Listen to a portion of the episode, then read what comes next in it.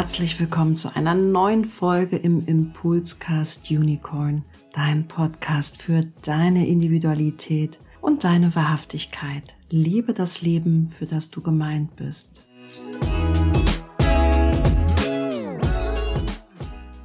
Ja, herzlich willkommen zu einer neuen Podcast-Folge in meinem Unicorn-Podcast. Ich freue mich sehr, dass ich die liebe Patricia bei mir habe, beziehungsweise dass sie sich die Zeit nimmt, hier in dem Podcast mit mir zu sprechen über ein, wie ich finde, sehr, sehr immerwährendes und sehr relevantes Thema im Human Design, weil es ja eigentlich nur darum geht, glaube ich zumindest aus meinen Augen. Wir wollen heute ein wenig zusammen sprechen, vielleicht philosophieren, aber auch praktisch werden zum Thema Human Design und äh, Embodiment. Das ist ja so ein ganz neumodischer Begriff.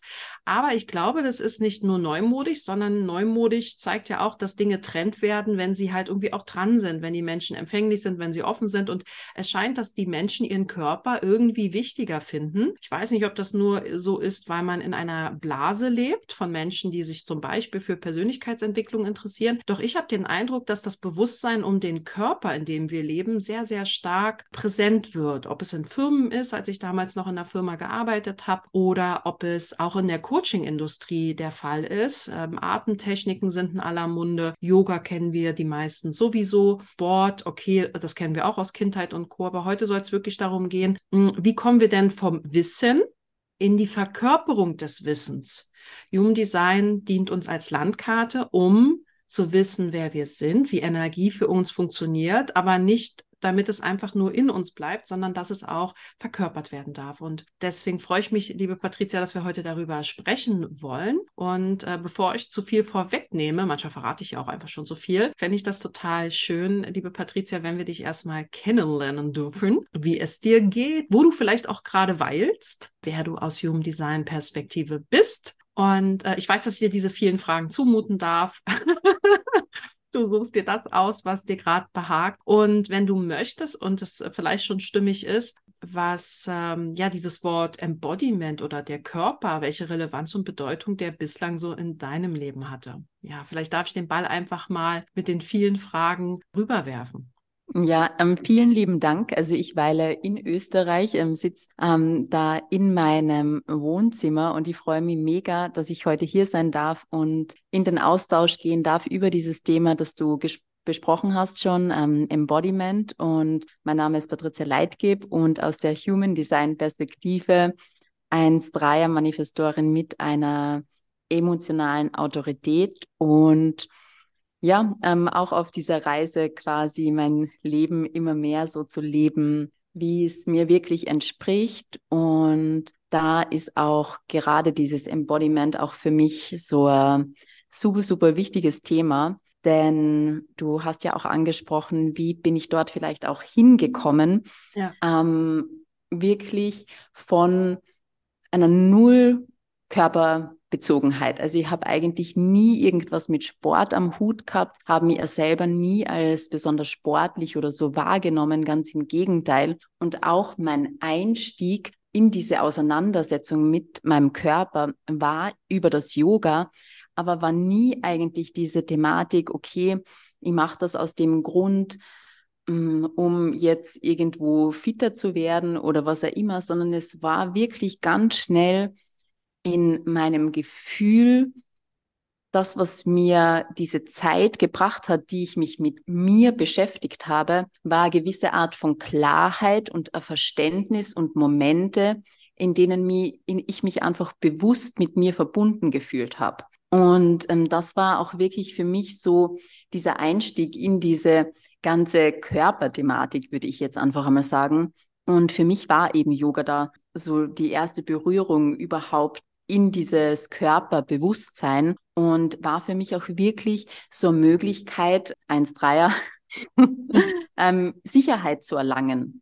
Ich habe ja einfach einmal 18 Jahre Yoga praktiziert, bevor ich Human Design überhaupt kannte.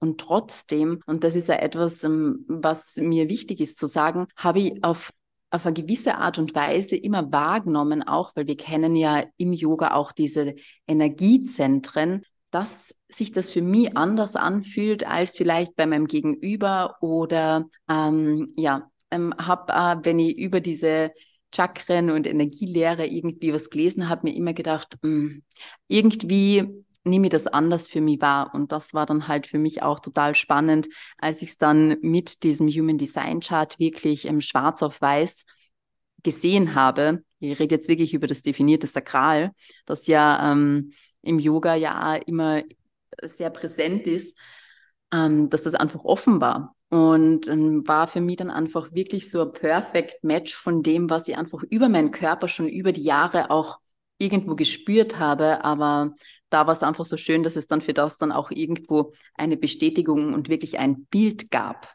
Und wenn ich dir so zuhöre, finde ich das irgendwie famos, dass hier zwei Frauen sitzen, die ganz fasziniert über den Körper sprechen und jeder Mensch ja einen Körper hat und der Körper ähm, ja vital sein kann. Auf jeden Fall sind wir am Leben, könnte man sagen. Er hat eine Lebenserhaltungsfunktion und irgendwann stellt er diese auch ein. Und als du so gesprochen hast, dachte ich mir, ist schon spannend, dass wir Menschen jetzt wirklich darüber reden, wie man sich verkörpert. Also, dass wir quasi Tools wie Yoga haben, die ja schon ewig alt sind, gell, aber die Bedeutung des Körpers irgendwie vergessen haben.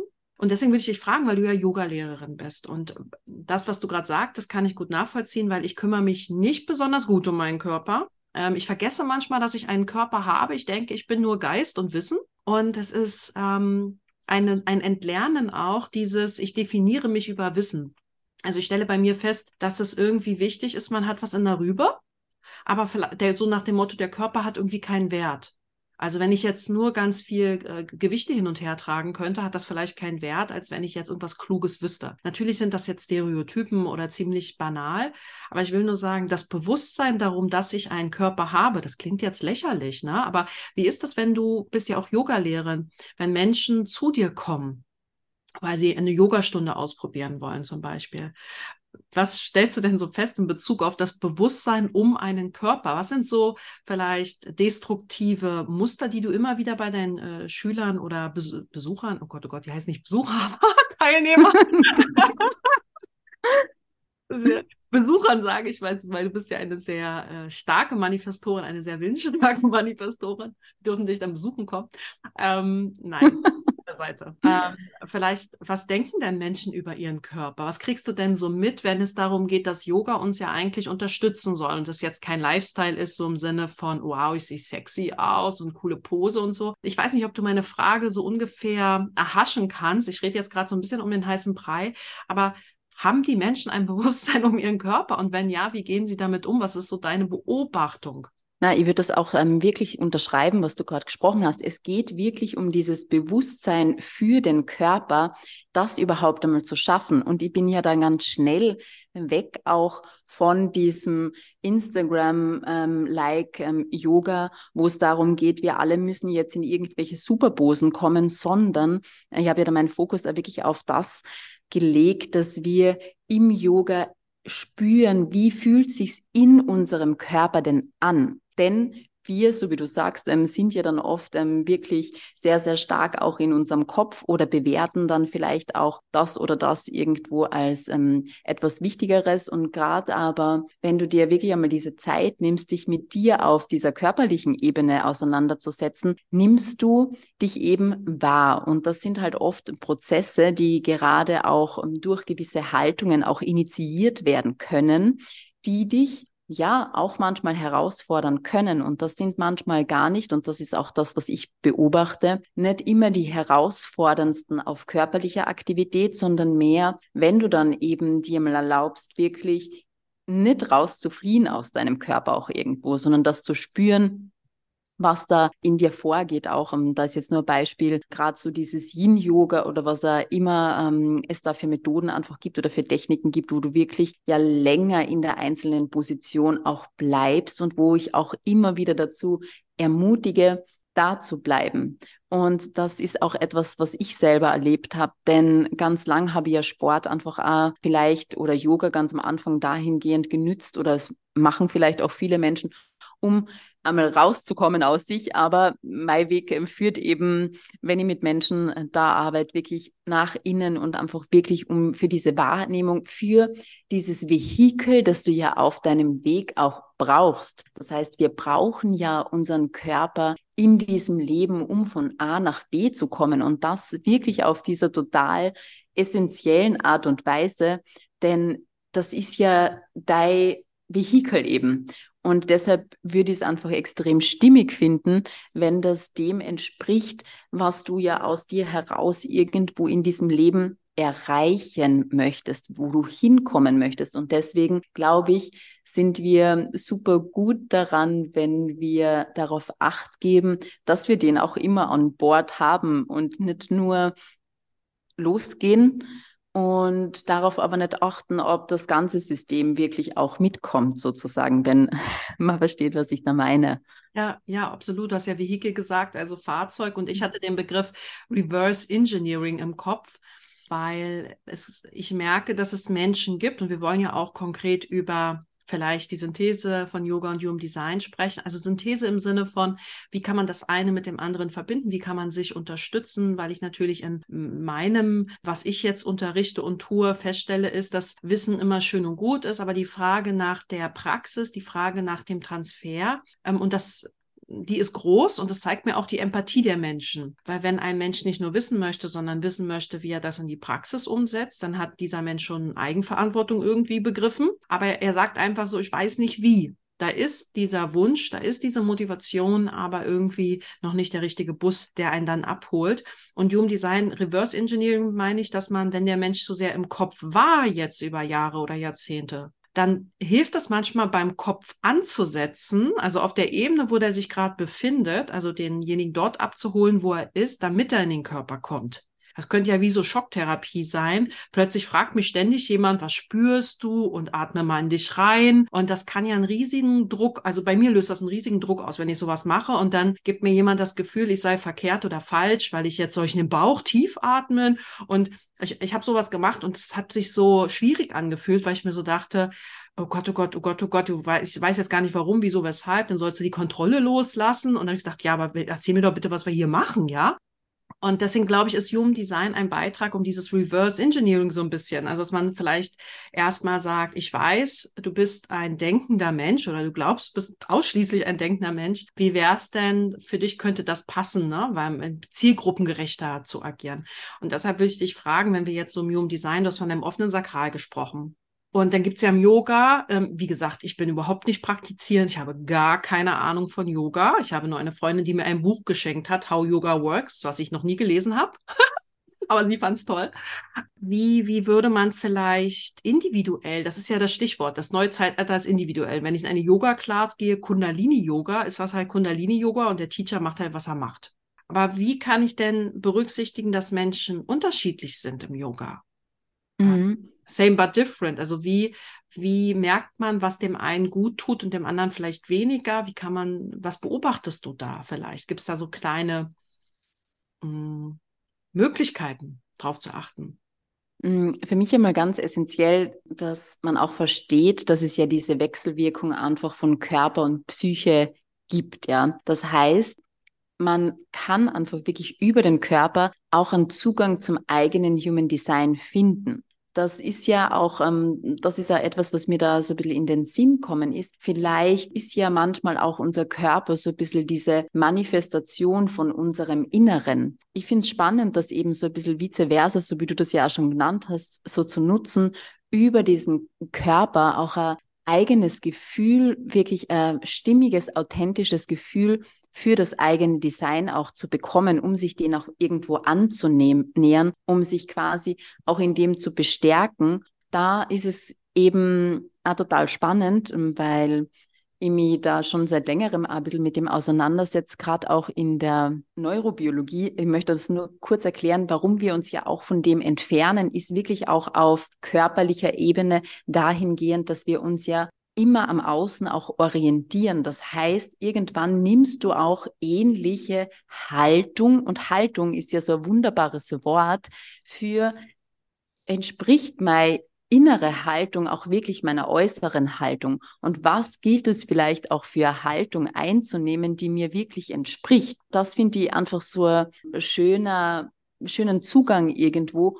Da ist es ganz spannend, das beobachte ich in meinen Kursen, wenn ich die Menschen wirklich dazu ermutige, einmal die Arme wirklich einmal zur Seite auf, ähm, aufzumachen und einmal nach oben zu strecken und sich einmal wirklich groß zu machen, ja, in ihrer Größe einmal wirklich zu zeigen. Das ist schon für manche Menschen auch wirklich eine Challenge, sich so in diese Größe auch zu bringen. Ja, wir kennen das alles mit ähm, roll einmal deine Schultern irgendwo nach hinten. Nur sich dessen auch bewusst zu sein, dass wenn du halt natürlich dich innen bis jetzt vielleicht ein bisschen ähm, sehr direkt gesagt, klein fühlst, dass du das nach außen auch irgendwo über deinen Körper vielleicht auch zeigst und in diese Haltung gehst. Aber was ist denn, wenn dir das eigentlich gar nicht entspricht, wenn es dir eben entspricht, dass du dich in diesem Leben auch zeigen darfst? Und da finde ich es einfach so einen schönen, kreativen Zugang, einfach einmal das zu probieren, wie sich denn für die anfühlt und zu sehen auch, hey, eigentlich entspricht mir das und eigentlich passiert mir ja gar nichts, ganz im Gegenteil. Denn ich denke jetzt einfach an Projektoren zum Beispiel auch, wenn ich mich auch zeige, dann kommen auch die Menschen, die zu mir passen. Da gibt es dann einfach auch eine Interaktion und ich gehe irgendwo in die Sichtbarkeit. Aber ich kann natürlich auch mit gebeugtem Kopf nach unten gehen, ja, mich quasi verstecken.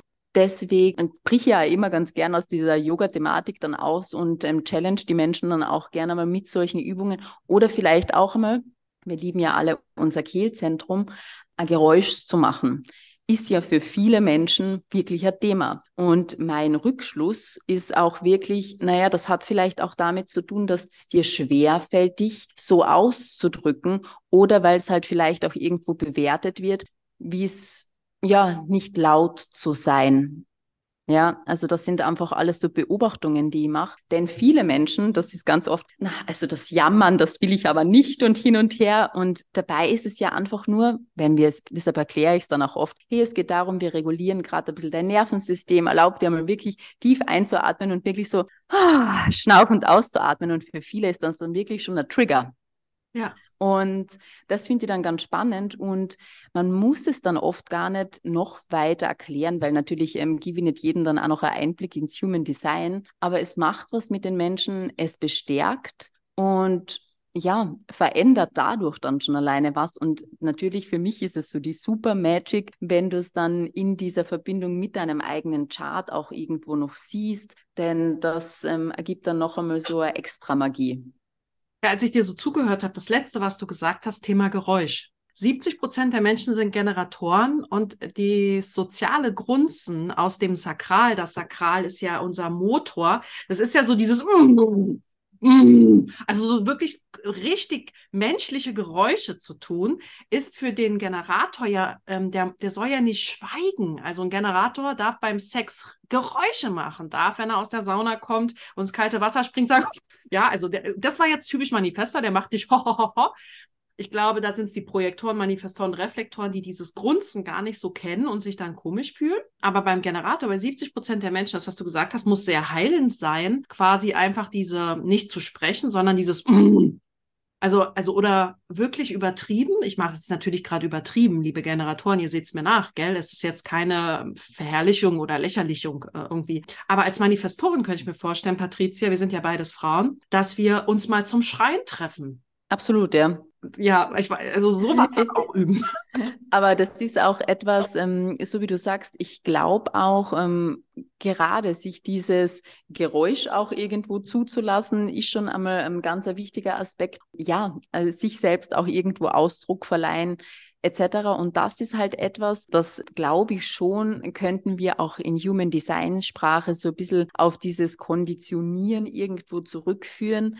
Denn vielleicht ähm, ist man ja dann auch irgendwie in einem Umfeld aufgewachsen, wo, wo dir jemand gesagt hat, jetzt hör auf zum Jammern und du bist vielleicht am besten nicht so laut etc. Und irgendwann entfernst du dich ja dann eigentlich von dieser, ja, von etwas, das dir eigentlich grundsätzlich sehr entsprechen würde, sehr ursprünglich für die ist das äh, finde ich dann eigentlich da eine sehr, sehr spannende Perspektive einfach, das, und das ist auch diese These, die ich aufstelle, warum immer mehr Menschen diesen Weg auch über den Körper finden, denn ich glaube, es ist einfach sehr gesellschaftstauglich mittlerweile. Und deswegen ja. gehst du dorthin, du machst diese Sachen und du kannst und musst vielleicht auch gar nicht hm, erklären oder beschreiben, warum sich was in dir verändert, ich glaube, das ist einfach auch wirklich so der Grund ähm, für diese Beobachtung, die du ja auch schon gehabt hast, dass das in den letzten Jahren irgendwie immer salonfähiger wird etc. Denn ich glaube, wir kennen halt einfach über das eine sehr, sehr gute und schnelle Connection zu uns wieder herstellen, obwohl wir sie dann vielleicht im Alltag dann auch wieder, ja, hinter uns lassen. Aber in dem Moment, und das ist auch etwas, umso öfter du das dann auch machst, umso mehr spürt man dann wirklich auch über diese körperliche Ebene vielleicht mehr und mehr hin, was dir entspricht. Und das habe ich eh schon erwähnt. Ich glaube einfach, wenn dir das jemand zum Was, zumindest auch bei mir, dann wirklich so bildlich auch zeigt, dann geht noch einmal ganz andere Tür auf. Ja, und auch, dass, dass man äh, Bedeutungsschablonen vorgegeben äh, bekommen hat. Weil Jammern, manches ist ja kein Jammern, weil Geräusche sind ja auch so eine Art Erleichterung. Wenn man mal so, oh, macht, dann, ich weiß nicht, ob es nur mir so geht oder ich einen sehr beschränkten Erfahrungshorizont mit anderen habe. Ich stelle fest, wenn jemand mal so richtig machen darf oder äh, jammern in Anführungsstrichen, manchmal ist es ja nur so dieses Puh dann ist das, dann nehmen wir das oft persönlich und sagen dann, das ist Jammern und einfach demjenigen anzubieten. Vielleicht ist es einfach gerade gut, da ist was rausgegangen und jetzt ist Platz für was Neues. Also dass es gar nicht Jammern ist, sondern vielleicht Teil dieser, mm, dieser Erfahrung oder zu wissen, ist das jetzt was für mich? Ne? Also diese, dieses Reagieren darauf auch können. Ich würde dich gern fragen, weil du so schöne Beispiele auch im Vorgespräch hattest. Ich finde, der Solarplexus zum Beispiel ist auch super spannend der Solarplexus ist ja eigentlich wie so ein ähm, anderes Bauchgehirn. Wir sagen beim Sakral ja Bauchgehirn, aber Solarplexus ist ja sehr verbunden auch mit der Ernährung tatsächlich. Und, äh, damit haben aus meiner Erfahrung viele Menschen auch eine Herausforderung, ob definiert oder nicht definiert. Definiert mit den Wellen, also diese Gefühle zu achten, äh, diese Langsamkeit sich zu erlauben, haben die offenen Solarplexus einfach nur Überforderung, ne? Überforderung, oh Gott, oh Gott, oh Gott, oh Gott. Also jetzt hast du in so einem Yogakurs ähm, ja auch Menschen, die alles haben, bunt gemixt, ne? Was gibt's denn da vielleicht für, vielleicht ist die Frage auch ein bisschen zu global, aber was gibt's denn da für Beobachtungen, die du hast in Bezug auf Emotionen? Weil ich stelle schon fest, dass Bodywork oft dazu führt, wenn man die Haltung jetzt verändert, dass auch mal eine Träne über die Augen rinnen kann, weil man löst irgendwie eine Anspannung oder man befreit sich aus einem körperlichen ähm, Anspannungsaspekt. In Bezug auf Emotionen und Gefühle, äh, in Bezug auf die Energie, die im Solarplexus Chakra oder Solarplexus hängt. Hast du da Gedanken, Beobachtungen, Erfahrungen vielleicht, die du teilen magst? Weil ich das so wichtig finde in Bezug auf den Zeitenwandel und das Menschsein. Absolut. Und da kann man auch, man sagt das so ein bisschen im Yoga, ist ja unsere Hüfte der ganz ein guter Zugangsort generell zur eigenen Emotion das ist auch das, was die Beobachtung jetzt aus meiner Yoga-Erfahrung zeigt. Gerade wenn wir in diesen Hüftöffnungen drinnen sind und uns länger auch erlauben, dort zu bleiben, dass dann auch die ein oder andere Träne auch einmal rauskommen darf. Und das ist auch für mich wirklich so ein schöner Raum, den du dann auch für das aufmachen kannst, denn du fühlst dich einfach befreiter danach und für beide Seiten, dann darf vielleicht das Offene sich auch einmal mit den eigenen Gefühlen irgendwo auseinandersetzen, obwohl es sehr wahrnehmend ist. Und dann darf er definiert es vielleicht einfach einmal so die Welle durch sich durchfließen, durchfließen lassen. Wie gesagt, jegliche Art, und das ist ja auch vielleicht wichtig zu wissen, wenn wir ja viel im Sitzen sind. Das heißt, wir tendieren ja auch ähm, zu diesem Zumachen von der Hüfte. Das heißt, vielleicht auch Zumachen ähm, zu diesem emotionalen und dann kann ich halt mit dem so ein bisschen genau den Gegensatz irgendwo auch erzeugen, dass ich sage, okay, ich gehe jetzt einfach in einer Hüftöffnung und du musst ja nicht einmal in ein Yoga-Studio gehen, du kannst dich ja einfach am Boden legen, ähm, deine Beine aufstellen, deine Beine links, rechts nach außen kippen lassen und dort einfach einmal liegen, irgendein gutes Lied hören und einfach einmal spüren, was das mit dir macht und merken, dass du dich danach vielleicht auch irgendwo anders fühlst. Und das kann man ja wirklich einfach im Experiment auch einmal für sich testen. Ich finde es spannend, dass du das sagst, weil ich weiß nicht, wer das gesagt hat, dass das äh, Sitzen unsere neue Zivilisationskrankheit ist. Und gleichzeitig sagen wir, oder ich weiß nicht, ob wir das sagen, vielleicht meine fünf anderen Stimmen im Kopf, Ähm, das Thema Gefühle erlebe ich schon als sehr präsent, als omnipräsent. Also in meiner Kindheit ging es nicht wegen meinen Eltern, sondern die Systeme, in dem ich war, das Land, in dem ich wohne und groß geworden bin, eigentlich nie um Gefühle, sondern um Funktionieren. Und das meine ich jetzt erstmal wertfrei. Also ich hatte nicht den Eindruck, dass mich wirklich jemand fragt, wie fühlst du dich damit zum Beispiel?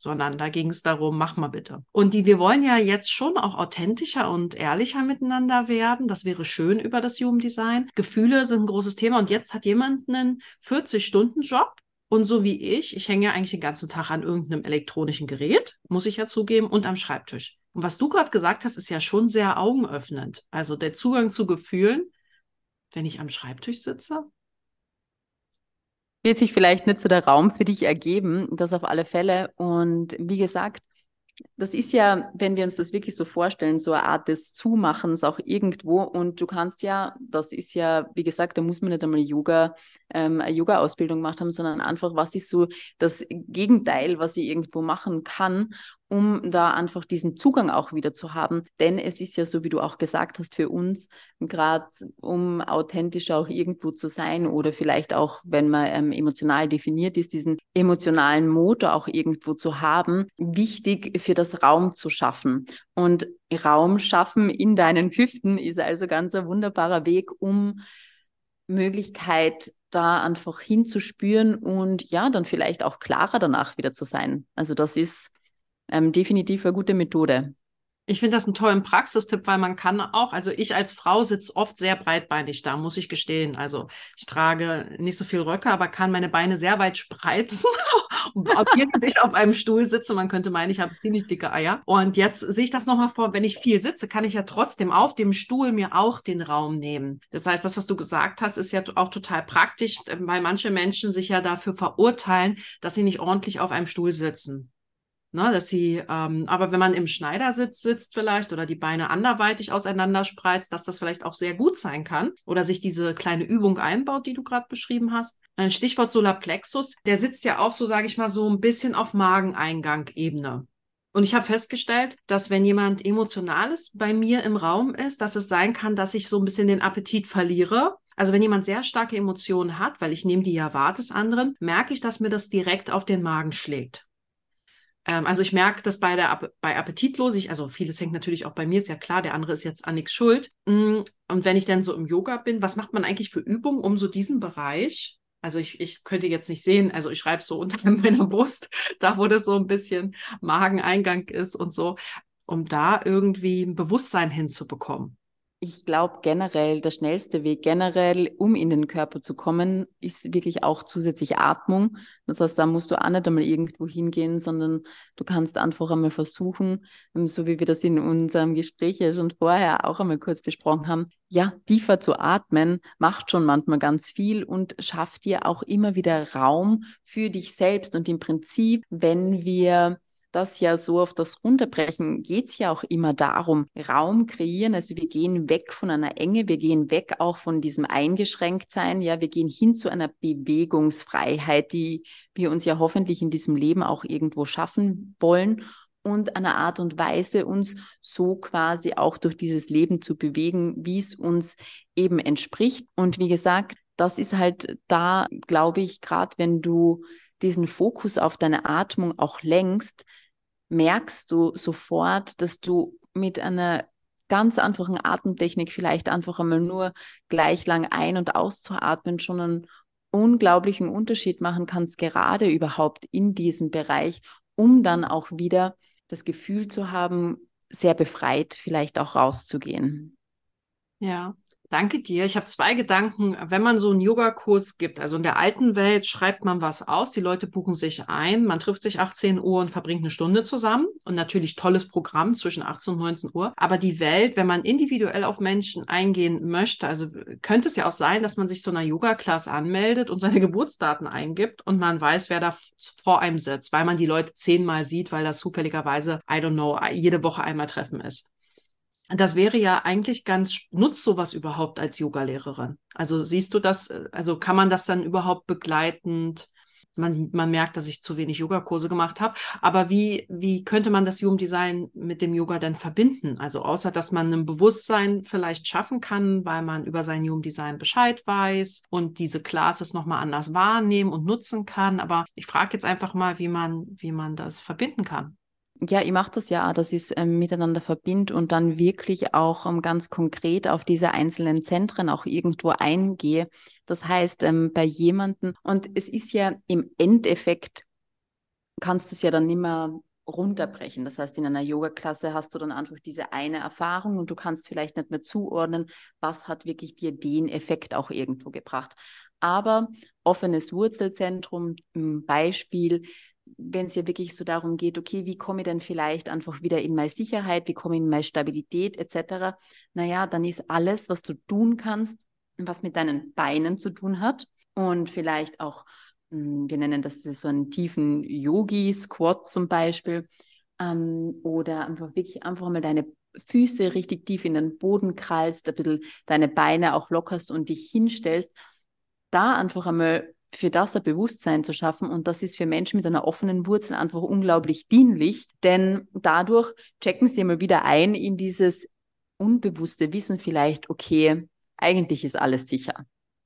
Genau solche Effekte haben gewisse Übungen und so wie du sagst, weißt du natürlich ganz genau dann über dein Design auch Bescheid, kannst du das natürlich sehr zielgerichtet dann auch irgendwo einsetzen. Denn sonst gehst du halt aus einer Klasse raus, fühlst dich hoffentlich tendenziell immer unter Anführungsstrichen besser, aber quasi klarer und näher bei dir so kannst du halt wirklich auch ähm, damit arbeiten, gerade wenn es um so diese Thematik Herzraum, Identität und Co geht, einfach auch deine Arme so als diese Verlängerung deines Herzens ähm, und von deinem Brustbein auch zu sehen und zu merken, dass alles, was in die Expansion führt mit deinen Armen und in der Öffnung, auch immer dazu führen wird, dass du für dich in eine gewisse Richtung spüren kannst, dass du spüren kannst, okay, wie fühlt sich das jetzt eigentlich an, wenn ich vielleicht mein Herz auch irgendwie auf eine gewisse Art und Weise in Eröffnung bringe, etc. Und da ist es einfach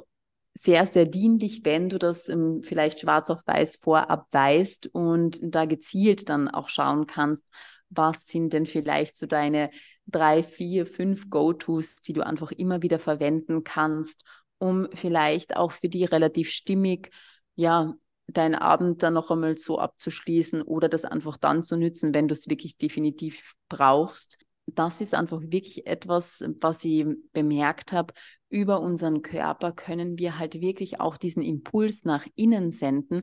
Ich glaube, jeder kennt dieses Beispiel, das ich ja selber ein bisschen lächerlich finde, aber man sagt ja, ähm, diese Thematik mit dem Lächeln, dass das ja auch irgendwo einen Effekt haben soll. Deswegen auch zu wissen, okay, die Frage stelle ich halt da immer gern, ob diese innere Haltung auch wirklich deiner äußeren Haltung entspricht und das vice versa einfach zu nutzen, ist wirklich etwas, das du dann halt noch viel, viel gezielter auch für dich anwenden kannst, wenn du dein Chart kennst. Und wenn vielleicht auch der Yogalehrer das Chart äh, derjenigen kennt, weil du hast gerade mit der offenen Wurzel gesagt, die offene Wurzel kann ja vielleicht komplett im Panikzustand sein und dann einfach auch dieses äh, Loslassen. Ne? Ähm, ob das jetzt dieses, ich spüre den Boden unter meinen Füßen, hat einen ganz anderen Impact, eine ganz andere Auswirkung bei einer definierten Wurzel als bei einer offenen Wurzel und dann vielleicht auch selektive Angebote zu machen, wenn man weiß, meine fünf oder zehn Menschen, die da sind, da habe ich so eine grobe Idee, ich kann vielleicht demjenigen, während die anderen das machen, sagen, magst du das so und so machen? Also wenn man so vorbeigeht und schaut, wie machen sie das gerade als Angebot auch einzubringen. Das ist ja, kann ja auch sehr erhellend sein, weil der Yoga-Lehrer ja mehr Ahnung hat über die Übungen und vielleicht auch das transferieren kann auf, womit hadert dieser Mensch. Ne? Also auch bei Emotionen, dieses Thema Loslassen von äh, Emotionen und dieses Durchwallen lassen der Emotionen ist ja auch unterschiedlich. Mhm. Ich war bei offenem Emotionalzentrum alles raus, was keine Miete zahlt, ne? Und ja. ich mich auch schütze davor, ohne dass man, dass jemand im Überlebensmodus ist, sondern da ist dieses Loslassen, das Rauslassen, Zurückgeben ja so wichtig auch. Und bei dem Emotionalzentrum auch zu sagen, wie darf das denn wirklich jetzt durch mich durchwallen? Ja. Mhm. Ähm, und das finde ich total wertvoll, wenn man das so ein bisschen in die Berücksichtigung nimmt, weil wir oft ja immer nur von uns selber auf andere Schlussfolgern. Du hattest ein anderes schönes Beispiel mit dem definierten Verstand. Das fand ich sehr schön im Vorgespräch. Magst du dazu was sagen? Weil das ist ja auch, ich weiß gerade aus dem Kopf gar nicht, ob dein Verstand definiert ist, ehrlicherweise. Na, der ist offen. also ich wäre so jemand, der einen definierten Verstand hat. Das fand ich irgendwie ganz spannend, was du da gesagt hast.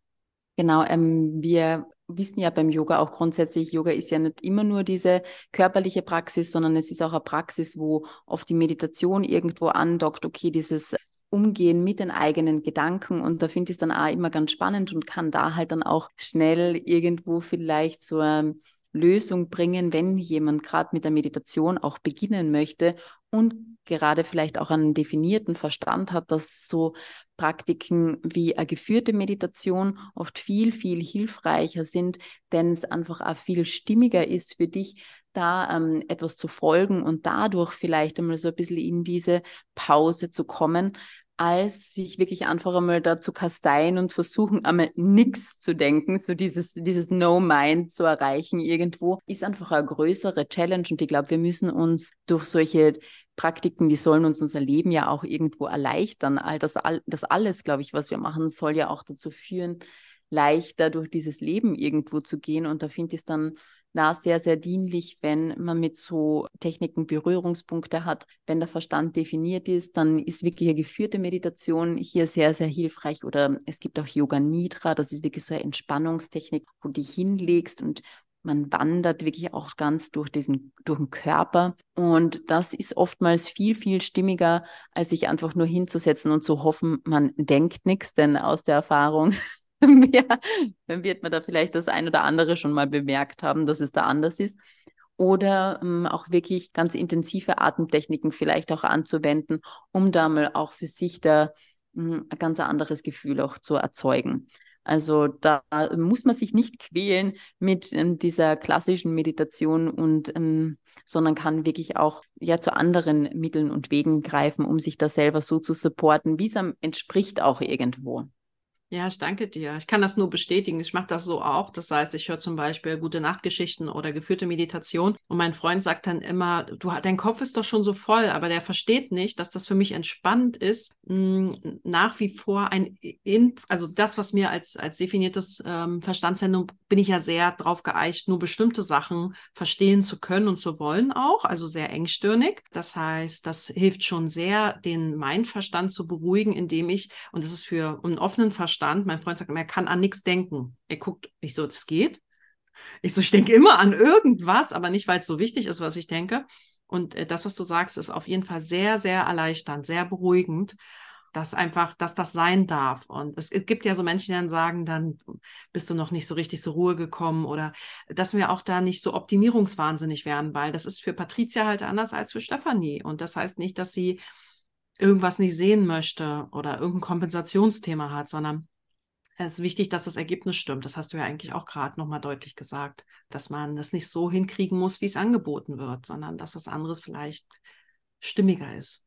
So. Ich glaube, ja, ich glaube, über das kommen wir dann oft ähm, in diesen Zwiespalt, weil wir ja versuchen, jetzt etwas, das vielleicht gerade irgendwo auch ein Trend ist, dann über uns drüber zu stülpen und dann marschieren halt irgendwie alle zum ganz, ganz super anstrengenden Yoga. Dabei sind es aber vielleicht auch Menschen mit einem offenen Sakral, die eigentlich einmal in dieser nährenden Phase auch einmal sein dürfen, wo ich jedem Yin-Yoga vielleicht auch ans Herz legen kann, wenn er zum Yoga schon gehen will oder sonst einfach mal nichts ähm, am Boden liegen, wird auch schon reichen. Aber da dann einfach wirklich zu merken, okay, ich muss mich da jetzt vielleicht nicht auch durchpeitschen, weil das einfach alle anderen machen und herauszufinden, was ist denn wirklich für mich stimmig, ist da einfach, ähm, ja, glaube ich, ganz ein wichtiger Prozess, den, der dann auch vielleicht bedeutet, sich da vielleicht näher miteinander, mit sich selbst auch ähm, auseinanderzusetzen.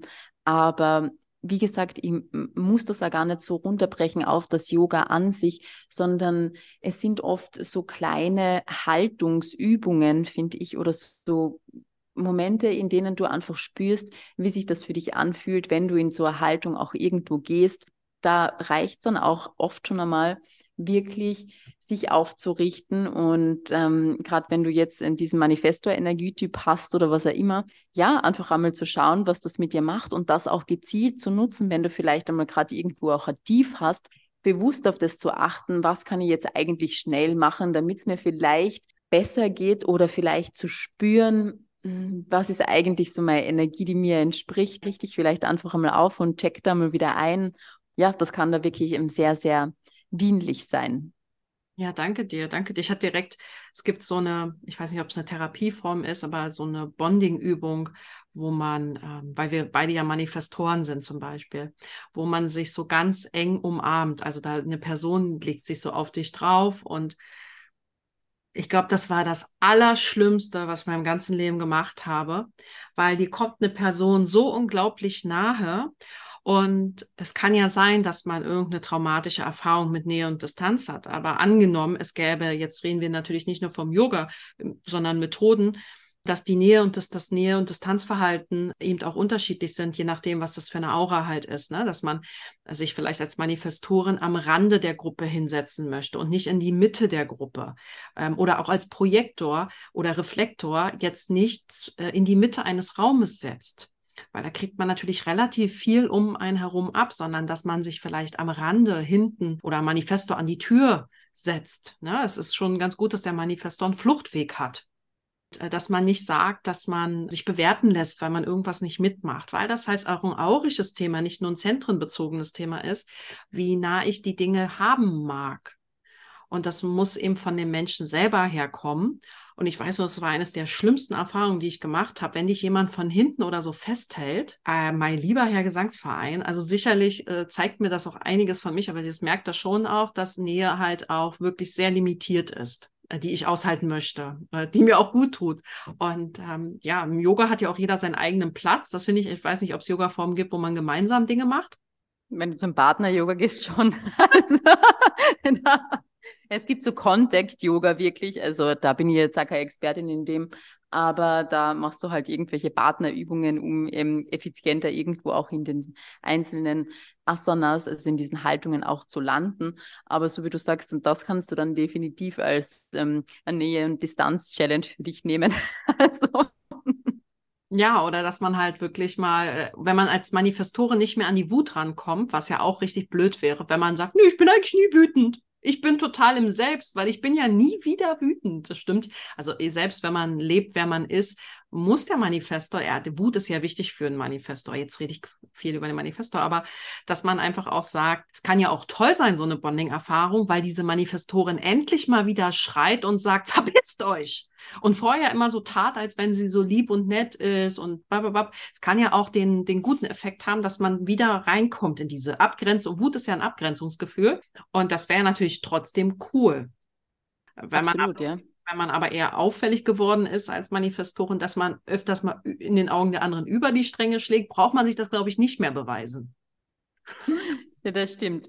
Ähm, aber so wie du sagst, diese Wutthematik oder generell, hm, ist es halt für mich trotzdem eine spannende Beobachtung, dass gerade solche Sachen, also ich habe einen anderen Kurs, in dem ich die Menschen auch noch ein bisschen mehr fordere, aus sich auch irgendwo herauszugehen, wenn es so darum geht, äh, am Boden zu stampfen oder mal irgendwo raufzuklopfen, dass alle immer so zaghaft irgendwo sind und danach aber wirklich und das ist dann auch gar nicht mehr Yoga oder so, sondern einfach eine Art und Weise, wo ich glaube, so wie du sagst, jeder auch so ein bisschen das mit rausnehmen kann, weil vielleicht ist es für einen Generator und für einen manifestierenden Generator auch eine Einladung, in solchen Momenten ähm, einfach einmal ähm, sich aus irgendeiner Box rauszuholen oder einfach einmal wirklich so intensive Freude zu spüren, einfach wenn er ähm, sich gerne bewegt, ja, oder vielleicht auch eben ähm, so etwas einmal wieder so einen Zugang dazu zu finden, okay, was passiert denn eigentlich, wenn ich laut bin und einmal auf dem Boden oder mit den Beinen auf dem Boden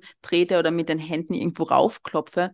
Wie gesagt, das ist einfach wirklich etwas, da musst du, das kannst du ja theoretisch auch immer zu Hause machen, aber man nimmt sich halt oft, glaube ich, für sowas dann nicht wirklich Zeit und wir kennen das ja alle, dass das dann im Alltag vielleicht auch irgendwo untergeht, aber man hat vielleicht trotzdem, und das kann ja auch jeder für sich so ein bisschen abchecken, ja so ein Mechanismus, sei es jetzt, ich mache die Musik irgendwo ganz laut und ähm, bewege mich einfach einmal ein bisschen frei, wie es mir entspricht. Und das ist ja oft einmal dann schon so, merke ich, challenging, gerade im Umfeld dann vielleicht sich das auch zuzugestehen. Ja, muss das jetzt immer schön ausschauen, weil wir sind ja alle immer so bedacht auf unsere Optik und wie das dem anderen jetzt irgendwo gefällt oder nicht. Aber wir sind da nicht auf einer Tanzfläche, wo es darum geht, dass du jetzt vielleicht jemanden kennenlernen willst oder überzeugen willst, sondern dass du dich ausdrückst, wie es dir entspricht. Ja, wie entspricht es mir denn einfach? Naja, mach einmal die Augen zu und spür halt einmal hin. Ja, so Masken aufziehen, das fand ich auch immer ganz schön. Äh, ich habe welche zu Hause, hatte ich mal für einen Workshop gekauft, den ich in Live gehalten hatte in 2020, dass man einfach so eine Maske aufzieht und sich, also selbst zu Hause, wenn man alleine ist, weil ähm, sich, sich wirklich unbeobachtet zu fühlen. ich finde die ja sehr spannend einmal. Ja, vielleicht für so schüchterne Zweierlinien, weißt? Mhm sich unbeobachtet fühlen, ist ja wichtig für so eine Zweierlinie. Und ja, ich würde vorstellen, wir kommen so, so langsam zum Ende. Ist auf jeden Fall, finde ich, mega spannend, was du da an, und Erfahrung gesammelt hast. Du bist ja eine 1-3. Erfahrung ist ja das, was dein, dein und unser Leben bereichert. Und äh, alleine auch die vielen Jahre, die du junges Wesen schon im Yoga bist, davor habe ich echt viel Respekt, weil diese Erfahrung äh, habe ich nicht mal annähernd angekratzt. Und dass du das auch verbindest mit dem Human Design. Ja, wie kann man denn aktuell mit dir zusammenarbeiten? Gibt es denn Angebote, die Human Design und Yoga mit einbeziehen, wenn man jetzt da voll Bock drauf bekommen hat, auf das eine oder andere oder beides zusammen? Ähm, ja, danke, dass du das ansprichst. Die Möglichkeit gibt's wirklich. Und zwar biete ich den ein oder anderen Workshop an, wo ich das auch ganz gut miteinander verbinden gelernt habe und wo wir einfach über den Körper auch so ein bisschen ein Gefühl dafür entwickeln und dann in die einzelnen Energiezentren auch einsteigen. Oder man sagt, ähm, man möchte weil das ist ja auch ein bisschen ortsgebunden und momentan gibt's das so nicht online, aber who knows. Und wenn man ortsungebunden äh, da mit mir in Kontakt treten will, dann findet man das auch über Instagram und Co. und hat da die Möglichkeit, ja, vielleicht auch ein bisschen so diese körperliche Perspektive, die ich auch mit einbringen kann, die mir einfach auch sehr, sehr wichtig ist, in so einer Human Design Analyse oder so auch irgendwo zu beleuchten. Also da gibt es die Möglichkeit und freue mich natürlich, wenn. Ja, du, Entschuldige bitte. wenn ich da meinen Beitrag leisten darf. Ja, du kannst ja ganz andere Empfehlungen auch geben. Das ist ja das Schöne. Jeder macht vielleicht, nicht jeder, aber viele machen Human Design, aber du machst das halt aus deinen Erfahrungen, all das, was du vorher gemacht hast. Zum Beispiel, wenn Tipp, jemand Tipps zu Yoga von mir haben möchte, dann sage ich, geh zu Patricia, keine Ahnung. Weil das ist auch schön, dass du das auch im normalen äh, Coaching, Human Design Coaching halt mit einbeziehen kannst, um demjenigen so eine Tür zu öffnen. Was macht er jetzt damit? Absolut. Und wie gesagt, Yoga ist halt einfach auch so ein Begriff, den wir für Möglichkeiten mit unserem Körper zu arbeiten haben. Aber auf der anderen Art und Weise ist es ja einfach so, was egal, ob du jetzt irgendwie einen Vortrag hältst oder wie du mit deinen Mitarbeitern sprichst oder sonst irgendwas, wenn du diese Perspektive einfach mit einnimmst, was es authentisch für dich bedeutet, in deiner Energie zu sein, dann kann da ein sehr schöner Impuls einfach für dich dabei sein, wie du das in deinem Alltag wirklich auch in die Umsetzung bringst. Ja. Ja, danke dir. Auf jeden Fall werde ich dein Instagram verlinken, denn das hat man jetzt hier noch nicht erwähnt. Das ist ja manchmal leichter. Man liest das direkt im Text. So geht es mir zumindest. Ihr findet das auch in den Shownotes anklickbar und könnt Patricia einen Besuch abstatten, wenn ihr mögt. Das würde mich freuen. Äh, ich danke dir ganz arg, dass du dabei warst. Magst du vielleicht zum Ende hin, hast du da irgendeinen Gedanken, der sich so entwickelt hat oder eine Botschaft, wo du sagst, ah, das ist mir vielleicht noch wichtig mitzugeben, weil du merkst, da sind irgendwie Bremsklötze bei den Menschen drauf, das ist irgendwie blockierend, limitierend oder super unterstützend.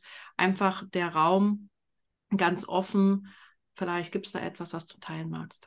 Ja, also was ich teilen will, ist wirklich auch so diese das Körperbewusstsein nicht auf das runterzuschränken, wie sich das irgendwo in einem Aussehen äußert oder sonst irgendwas, sondern wirklich eher mehr dahingehend, wie fühlt sich das für mich an, wenn ich denn bei mir bin, wenn ich so bin, wie ich bin und dann auch zu merken, genau diese Thematik, die wir ja vielleicht auch schon auf einem einen oder anderen romantischen Zitat gelesen haben, dass dein Körper dein Zuhause ist. Und da ist mir einfach das in den Sinn gekommen, das dann dementsprechend auch für dich so zu gestalten, dass das für dich stimmig ist, um dich dort auch wohl zu fühlen, wo du ja dein ganzes Leben lang auch drinnen bist, Und das eben nicht im Sinne von, ich bin der Selbstoptimierer par excellence, sondern ja, nimm einfach eine Haltung ein, die mein Inneres auch im Außen widerspiegelt.